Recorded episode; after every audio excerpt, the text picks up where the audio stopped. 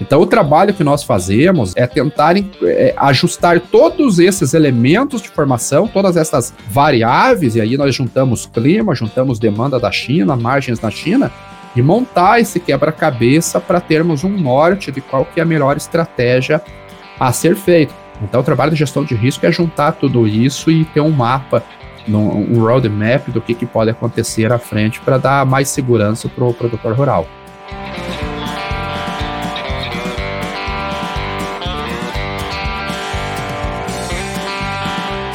Adubeiros Raiz, a sua casa quando o assunto é adubo.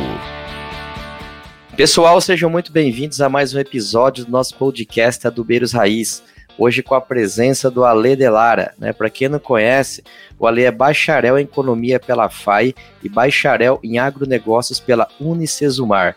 Possui MBA em gestão de negócios internacionais e também formação internacional em trade management, ambas pela Abracomex. Passou por empresas como Itaú, Banco Paraná e atualmente é diretor comercial na Pine Agronegócio. Atuando desde 2000 no mercado internacional da comercialização e execução de contratos de exportação de commodities, foi membro do Conselho da Autoridade Portuária, o CAP, no Porto de Antonina, membro do Comitê de Logística Integrada, CLI, e da Associação de Comércio Exterior do Brasil, AEB ex-vice-presidente e coordenador do Núcleo de Negócios Internacionais da Câmara de Comércio Brasil-Vietnã entre 2018 2016 e 2018. E também ex-vice-presidente da Câmara do Comércio Brasil-Angola do Paraná entre 2013 e 2015. O foco da nossa conversa aqui hoje é trader, mercado e fertilizantes. Tudo bem, Ale?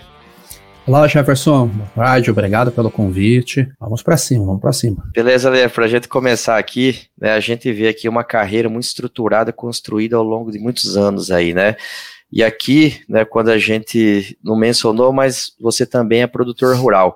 Como que foi essa sua entrada no mercado agro aí, na parte fora da porteira, e como que tem sido esse histórico profissional aí para que os ouvintes conheçam tua história? É, lá no ano, no início dos anos 2000, eu trabalhava numa rede de farmácias aqui em Curitiba, eu era gerente financeiro, e eu fui convidado para entrar numa indústria de embalagens aqui em Curitiba também, que era uma das maiores indústrias do mundo, tinha sede na Europa. E eu tive o meu primeiro contato com o comércio exterior no início dos anos 2000. E todo mundo que trabalha com comércio exterior, ou começa a trabalhar com comércio exterior, tem o sonho de trabalhar com commodities, até pelos volumes envolvidos, e há uma dinâmica diferente de produtos manufaturados. E eu tive a sorte de já na sequência começar a trabalhar com soja, até porque eu sou produtor rural, soja, milho, começar a trabalhar com a logística para soja e milho para exportação. E aí, ao longo do tempo, você vai começar a negociar direto no mercado internacional, começa a trabalhar com fretes por containers, depois evolui para fretes de navios, afretamento de navios, operação portuária, e começa a entrar em entidades como vice-presidente da Câmara Brasil Angola, aqui no Paraná, vice-presidente da Câmara de Comércio Brasil-Vietnã, a Câmara de Logística Integrada da Associação do Comércio Exterior do Brasil, aí eu fui colocado como representante no Conselho da Autoridade Portuária no Porto de Antonina, e desde o início dos anos 2000, então, eu estou no mercado internacional de commodities, negociando a commodity e a logística internacional também. Você tá com o pezinho no mar ali, né? Como a gente diz. É. e daí, uma coisa interessante é o seguinte: que ser trader é muito mais do que fazer posts nas redes sociais e comentar notícias, né? Como que é, na verdade, o dia a dia de um trader profissional e as habilidades que você julga determinantes para se destacar da massa aí? É, aqui vale, vale é, frisar que existem três tipos de traders no mercado. Normalmente, quando se fala trader, o pessoal associa ao mercado financeiro, né, aquele que especula só na bolsa. Mas os traders mesmo, eles são do mercado físico, que é um vendedor internacional. De uma maneira bem simples, ele é um vendedor internacional. Nós temos o trader de produtos manufaturados, que tem os seus desafios na, na, na sua carreira, prospecção de clientes, tem um trabalho a ser realizado. Agora, o trader de commodities, ele tem um trabalho mais complexo, porque como uma commodity é um produto padronizado, é o mesmo produto dos Estados Unidos, Brasil, Argentina Ucrânia, e é um produto que tem a formação de preços começando numa bolsa internacional, então o trader de commodities, além dele saber qual é a melhor origem do produto, ele tem que negociar no momento certo. Então ele tem um cliente, por exemplo, eu tenho um cliente na China que compra soja. Eu tenho que saber qual que é o meu, o meu potencial, a minha margem, negociar a soja através do basis, que é o diferencial de base, ou o prêmio de exportação, e ter o momento certo para eu fixar o preço junto com aquele comprador. Senão eu travo somente o meu prêmio de exportação, deixo uhum. o Chicago em aberto, deixo o dólar em aberto, de repente o negócio, ou ele sobe demais e eu não comprei o produto e vou comprar para um preço mais caro do que eu vendi, ou eu deixo em aberto alguma situação e na hora de eu fixar o preço caiu e eu tenho uma receita menor do que eu tinha estimado. Então, o maior desafio do trader de commodities é ter justamente o timing correto para poder fazer a estratégia correta de negociação baseado nos elementos que são parte da formação de preços do produto, que é frete, Bolsa de Chicago, taxa de câmbio e prêmio de exportação. E o que, o que, que você acha aí, tipo assim, pro Caboclo ser um bom trader, o que, que ele tem que ter, assim, de perfil na sua carreira, na tua opinião? O problema tem que ter um perfil técnico muito forte, porque ele tem que saber analisar o mercado, no caso das commodities, saber analisar fundamentos de mercado, para onde que a commodity, o preço na bolsa, ele pode caminhar. Então, ele tem que ter essa gestão de risco para comercialização muito afiada, realmente conhecer a, a dinâmica. Ele tem que conhecer de logística internacional muito bem, mais um ponto técnico, tanto de operação portuária, de fretamento de navios, o transporte interno no país, seja rodoviário, fe, ferroviário, conhecer de taxa de câmbio, tem que falar outros idiomas, naturalmente, e ele tem que ter um perfil comercial, porque, como eu disse, o mesmo produto que eu vendo aqui no Brasil é o que o americano está vendendo lá nos Estados Unidos. Então, tem que ter esse perfil comercial, mas o perfil técnico ele faz uma diferença muito grande para que o comprador venha confiar em nós naquilo que nós estamos nos propondo a fazer do ponto de vista da comercialização. É, e é um, é um mercado, eu, eu não estou no dia a dia teu aí, mas eu imagino que, por exemplo, você está lá dentro de uma trading tipo Bung, Cargill, você trabalhando para esses caras aí além de você ter que ter um domínio dos custos todos ali para ser competitivo, teu networking, isso, toda essa habilidade comercial tem que ser muito forte, como você diz, né? Enfim, o, porque a gente pega assim, o produtor rural, propriamente dito ali, quando ele vai entregar a soja para algum trader, né? Ele, ele bota na balança o peso que essa trading tem para casa, assim, ele depositar o grão dele lá e no outro dia ele for lá no, no armazém para fixar o preço e cadê a, cadê a, a firma, né? Só sobrou a, a estrutura lá, já levaram o grão e sumiram, como a gente já viu algumas histórias dessa pelo, pelos anos aí, né? E, e, pro, e pro lado profissional também, né? Tem que ter essa credibilidade de fato aí para da bagagem, da segurança para o cara fazer essas negociações ainda mais internacional. E um, e um ponto aqui, Ali, é o seguinte: é, todo mundo sabe que você monitora as principais commodities internacionais aí, né? Pensando especificamente no agro, quem que são elas, a relação direta entre as principais do agro e como que é a prestação de serviço que vocês fazem para quem querem entender melhor desse, desse emaranhado todo aí que são as commodities? É, a, a, principal commodity hoje do mundo é o petróleo, naturalmente, e a mãe de todas as outras commodities. Mas o milho, ele é a segunda commodity mais importante do mundo, tanto pelo volume de negociação quanto pela importância para a alimentação, alimentação humana, alimentação animal, na fabricação de ração e fabricação de biocombustível também. Até como curiosidade, os Estados Unidos produz perto de 380 milhões de toneladas 40% disso, ou quase 150 milhões, vai para a fabricação de etanol. Então, o milho ele tem uma importância muito grande.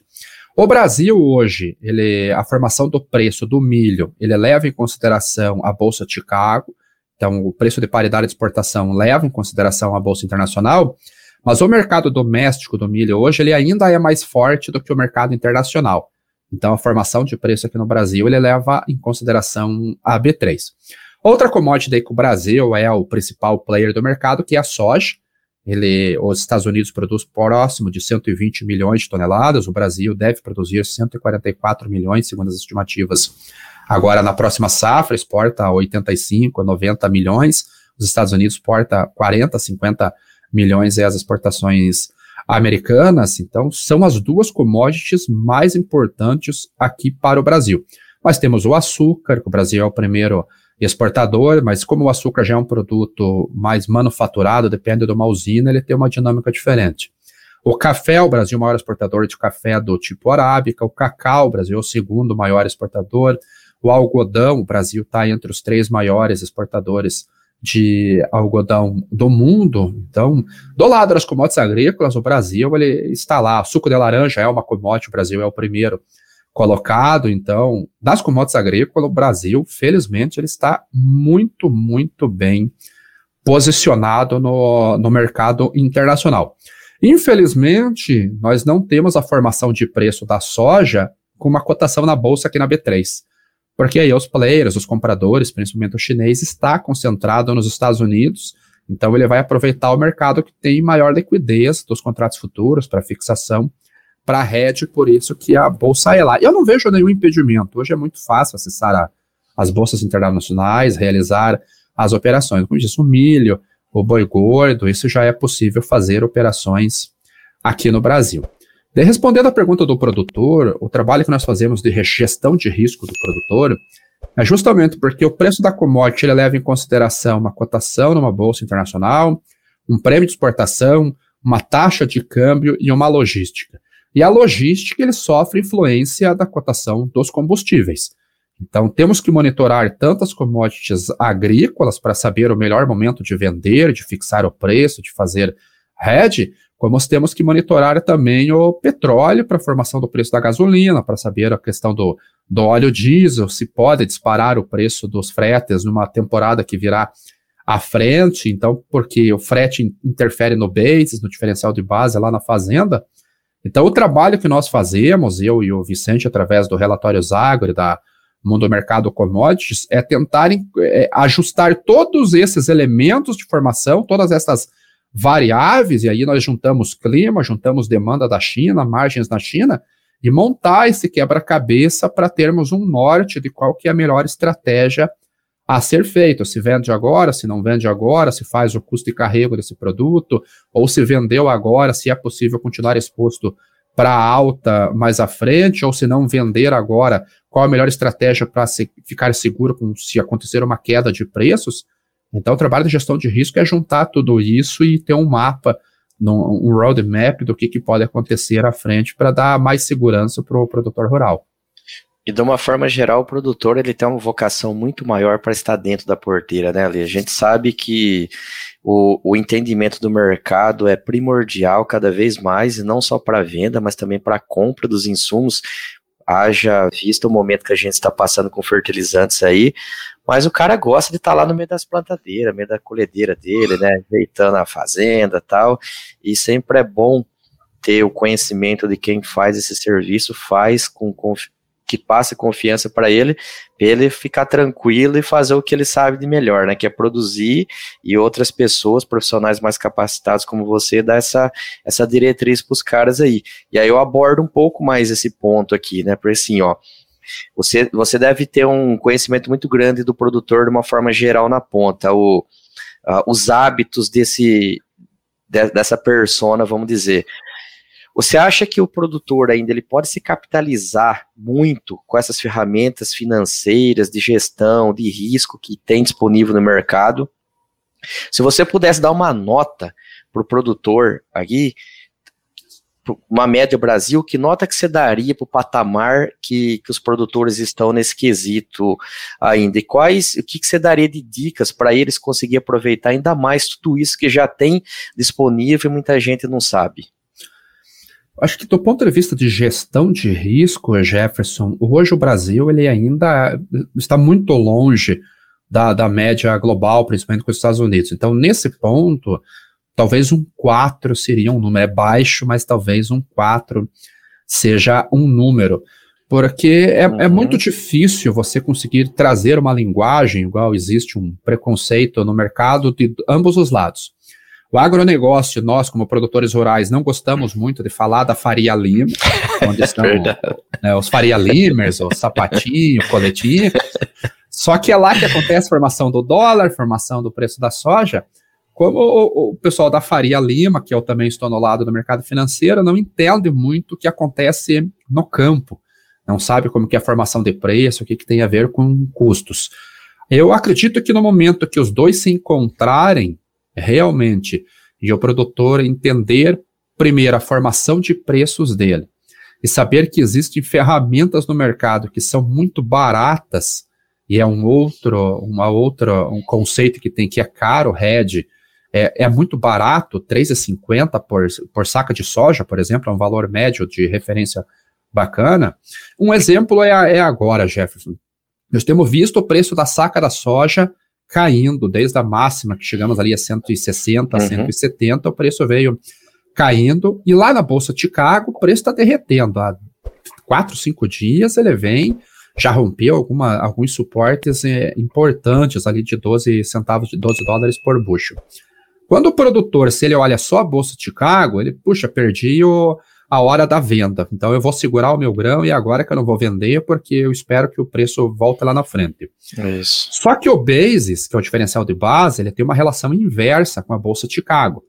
Agora nós estamos com um basis positivo, dentro da média, um pouquinho acima da média em algumas regiões. Então, se o produtor vende o produto agora, e aqui não é uma recomendação, é um, é um exercício de, de raciocínio, se ele vende, por exemplo, a, a, a soja agora, 150 reais, 160 reais, que é o que está nos portos do, do Brasil hoje. E ele gasta 3,50 para comprar um seguro de alta na Bolsa de Chicago. E nessa mudança de sazonalidade, já que a safra americana no início do ano entra na entre safra, a tendência é que os preços subam lá em relação a agora que o produto está entrando no mercado. Ele gasta 3,50 por, por saca de prêmio de seguro. E essa soja valoriza 200 centavos, ou seja, ele sai de 1.200, 1.250 e vai para 1.400, 1.350. O produtor ele pode ganhar com a taxa de câmbio agora 25, 22, 23 reais por saca. Então, aqueles 150 reais agora podem virar 170, 173 reais por saca. Mesmo que não aconteça, essa alta na Bolsa de Chicago, o risco o produtor já deixou de lado, porque ele já se livrou de se Chicago cai, se o prêmio uhum. cai, se o dólar cai, ele já está livre do risco e continua exposto à alta.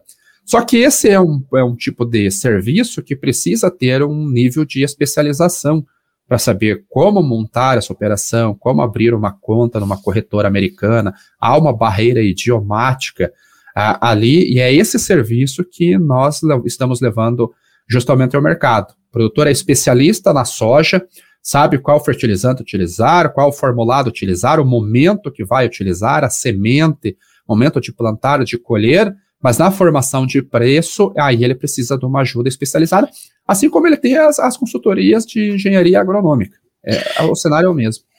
E quem, e quem que é o perfil que, que você que chega até você? É o é o produtor pessoa jurídica que, que tem um grupo ali estruturado por trás, um fundo, é um produtor do Mato Grosso, quem, como, como que é mais ou menos isso aí, só para a gente dar uma entendida? É, tem vários perfis, Jefferson. Eu tenho frigoríficos que são, são clientes, porque eles precisam gerenciar a, a, as compras de, de milho de farelo de soja.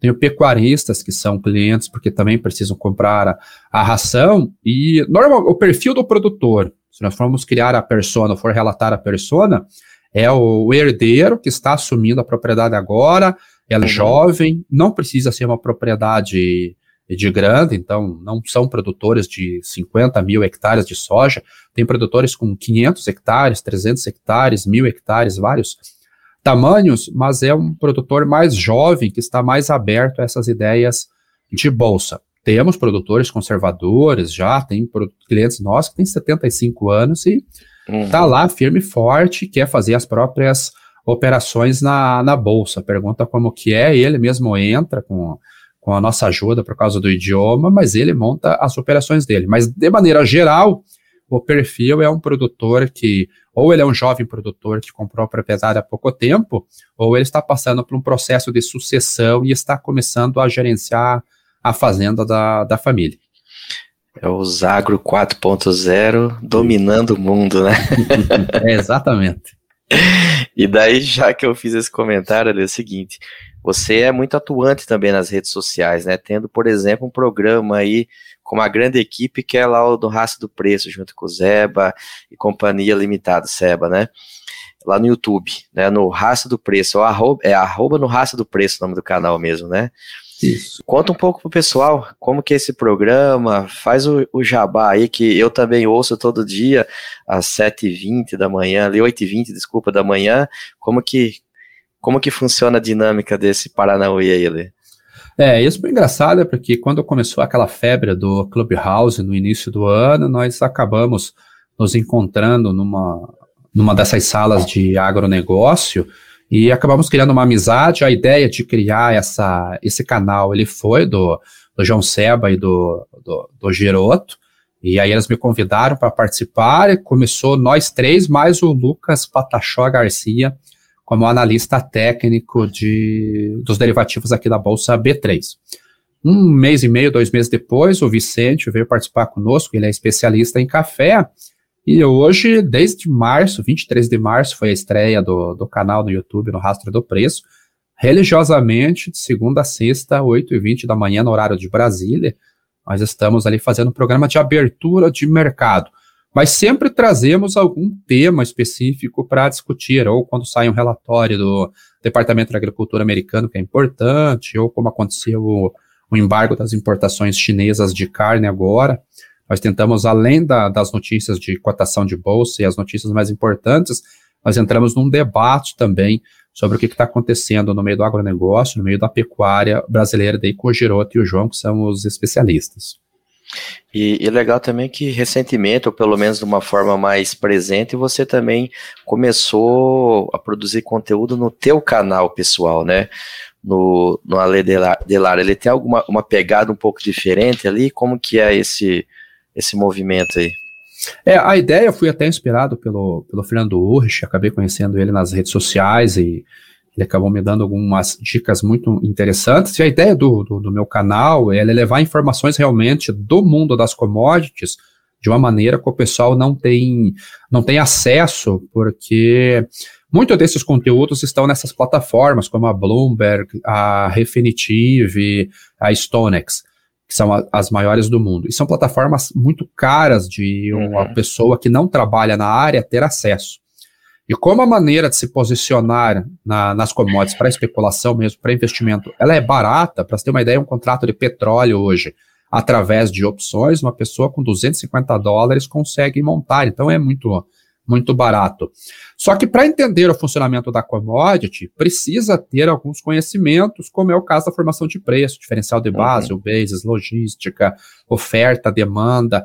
Não é como analisar uma empresa, onde você vê os números da empresa e tem uma ideia da, da saúde daquela empresa. O mercado de commodities ele é mais dinâmico. E até por, por outros influenciadores digitais ali que eu conheci nesse tempo, eles falaram que esse tipo de conteúdo de commodities não, eles não conseguiram encontrar por ali. Uhum. Então eu uhum. achei uma, uma janela de oportunidades e comecei meu canal faz um pouco mais de, de 30 dias, 20 dias, na verdade, que comecei a movimentar de uma maneira mais, for, mais forte e ainda bem tem dado um bom retorno, os feedbacks têm sido bem positivos com relação ao, ao conteúdo. Ele é diferente do, do, no rastro do preço, porque eu levo vídeos atemporais, vídeos de 15, 20 minutos, mostrando alguma dinâmica de, de commodity, enquanto no rastro do preço ele é um produto mais já na linguagem do agronegócio mesmo, voltado para o pecuarista, para o, o agricultor, e aí com os fatos que realmente impactam dentro e fora da fazenda. É engraçado, ver, porque você começou a postar recente, você falou 30 dias, você ter uma ideia, ontem à noite eu recebi teu, teu vídeo por três formas aqui no meu celular a notificação do YouTube, né, que, que eu botei lá o sininho, ele apitou, e depois em dois grupos de agro que o pessoal já estava compartilhando, um do Tocantins e um do Pará. o pessoal já mandando. Né? Eu também compartilhei com alguns grupos, então provavelmente isso aí chegou para mais pessoas aí, né? De fato, aí o pessoal que estiver ouvindo, é, acesse o canal do Ale, do Raça do Preço lá, que é um conteúdo muito foda mesmo o editor não precisa cortar os palavrão aqui, porque esse daqui é elogio.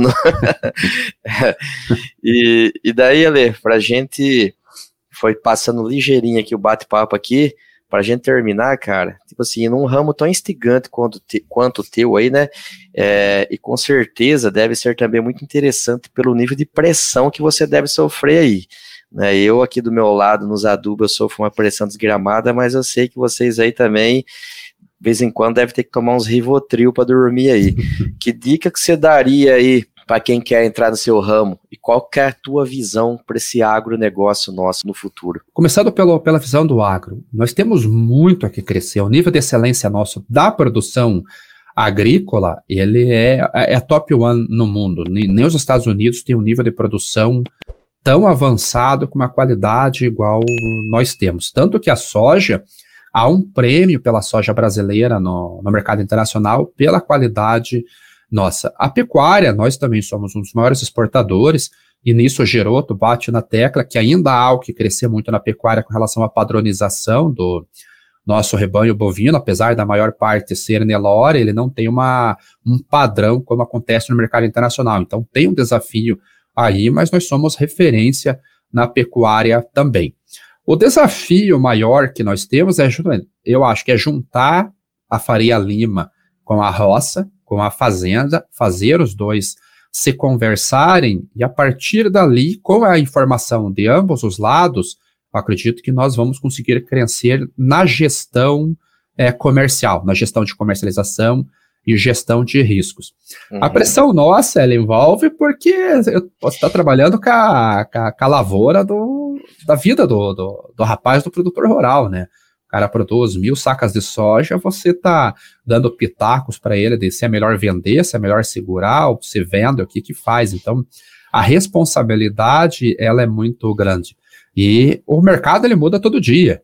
De repente sai um relatório que apareceu alguma doença é, na China, as compras desabam, o preço desaba, você tinha dito para o produtor não vender, e aí fica aquela pressão porque você perdeu um momento talvez favorável de venda ou de alta.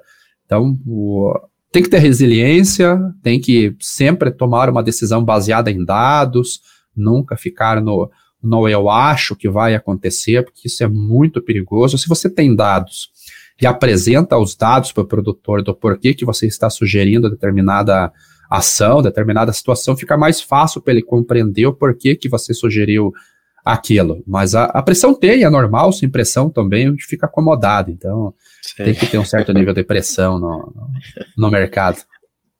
Eu, eu, eu, lembrei assim, de pressão, né? Tem dessas expedições famosas do agro aí, principalmente ali na, na época das lavouras instaladas, e teve uma palestra nessas nessas paradas que esse pessoal faz, teve uma palestra em Balsas, né? E na época o, a soja tava batendo recordes, aí faz, sei lá, uns 10 anos ou mais, não lembro, mas tipo assim, tava chegando a 80 e poucos reais a saca. Era um troço assim, tá louco, né? Os caras iam juntar dinheiro com rastelo. E o, e o palestrante lá falou assim: orientação, não venda a soja, segura que vai bater os 90. A soja veio para 60. É. Tem o risco. tem, uma, tem, tem, uma, tem uma faixa lá até hoje na entrada da cidade, que se ele pisar lá, ele morre. É, então, é, é, o risco ele tá ali. Ainda bem que hoje tem essas ferramentas, né, Jefferson? O cara, se ele tivesse falado na época, não sei como é que foi a situação, mas olha, não venda porque pode chegar a 90, mas tem um seguro contra a baixa, esteja precavido contra a baixa, é, talvez o cenário tivesse sido é, diferente. Exatamente. Ale, cara, a gente chegou ao final aqui, bicho. Eu queria agradecer a participação tua. É, tenho certeza que vai agregar demais para os nossos ouvintes aqui do podcast. foi rápido nossas tratativas, você é um cara muito corrido, conseguiu ajeitar aí na agenda, abriu um tempinho aqui, e fica meus agradecimentos aqui, cara. Como eu falo assim, né? Tudo que você precisar, desde que não seja dinheiro, é só você pedir aí, a gente tá à disposição, beleza? é, pena que não dá dinheiro, Jefferson. Não, mas eu que agradeço o, o convite. É só enquadrar na agenda, mas eu que agradeço o convite, estou à disposição pessoal precisando ali, é só procurar no Rastro do Preço no YouTube ou o canal do Alê no YouTube também, mandar uma mensagem por lá e, e vamos em frente, o agro não para. Beleza. Pessoal, para finalizar aqui, não se esqueçam de seguir a gente nas redes sociais, aí no arroba no Spotify, nos agregadores de podcast, né, Spotify, Castbox, Apple Podcast, todos eles lá com o nome Adubeiros Raiz, tem também nos links para acesso no meu site, lá no jeffdoagro.com.br. Eu também faço divulgações dos episódios e algumas outras informações no Instagram, lá no arroba Santos. Um abraço, pessoal. Adubeiros Raiz, a sua casa quando o assunto é adubo.